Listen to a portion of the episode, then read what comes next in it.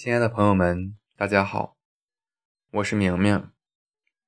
今天我想与大家分享一下一个让我感触很深的地方。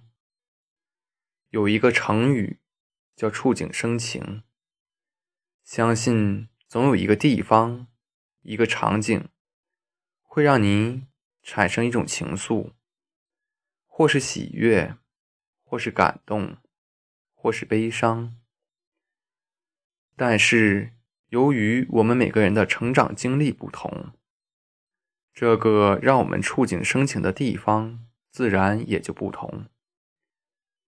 一个让我感触很深的地方是火车站，这个我们大家都去过的地方。提到火车站，也许你会认为是我过于依赖，害怕分离。或者是我在火车站发生过什么难忘的事，但是这些都不是。记得前年的冬天，我叔家的妹妹来长村看我。由于火车晚点，我便在火车站多等了一个多小时。就是这一个小时。却改变了我对生活的一个态度。在这个寒冷的冬天，火车站人声鼎沸，就是这些人，却有着很大的不同。有的人手拿着皮包，坐在高级的商务候车室，喝着咖啡，吃着正餐；有的人和我们大多数人一样。手里捧着泡面，或是喜悦，或是焦急的等着自己的车。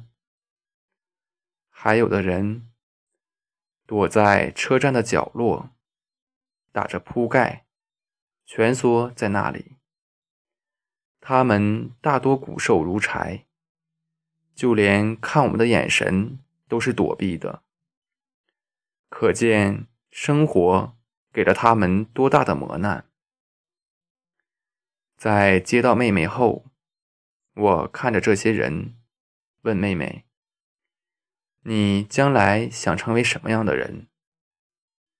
妹妹毫不犹豫地回答我：“要成为商务候车室里那些成功的人。”我看着妹妹笑了笑，什么都没有多说。那天晚上，我的心情是非常沉重的。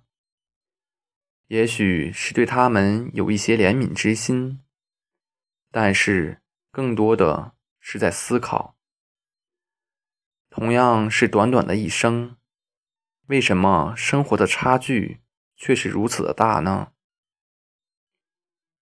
经过深思，我觉得导致生活差距。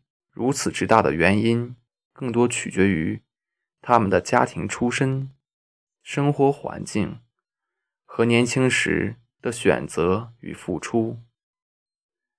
我以前一直以为生活的快乐就好，但现在我终于懂了，要活好。相信没有人会选择自己的将来。无家可归，也很少有人愿意自己的将来平平淡淡。更多的人和我一样，向往着成功的生活，但是成功毕竟是少数的，尤其是像我们这些出身平凡、没有财富、没有靠山。没有人脉，又不是特别优秀的人，看似离成功遥不可及。但是在这里，我想说，只要我们不甘平凡，我们努力，我们付出，财富是可以创造的，人脉是可以积累的，我们一定可以成为我们想成为的那个人。谢谢大家。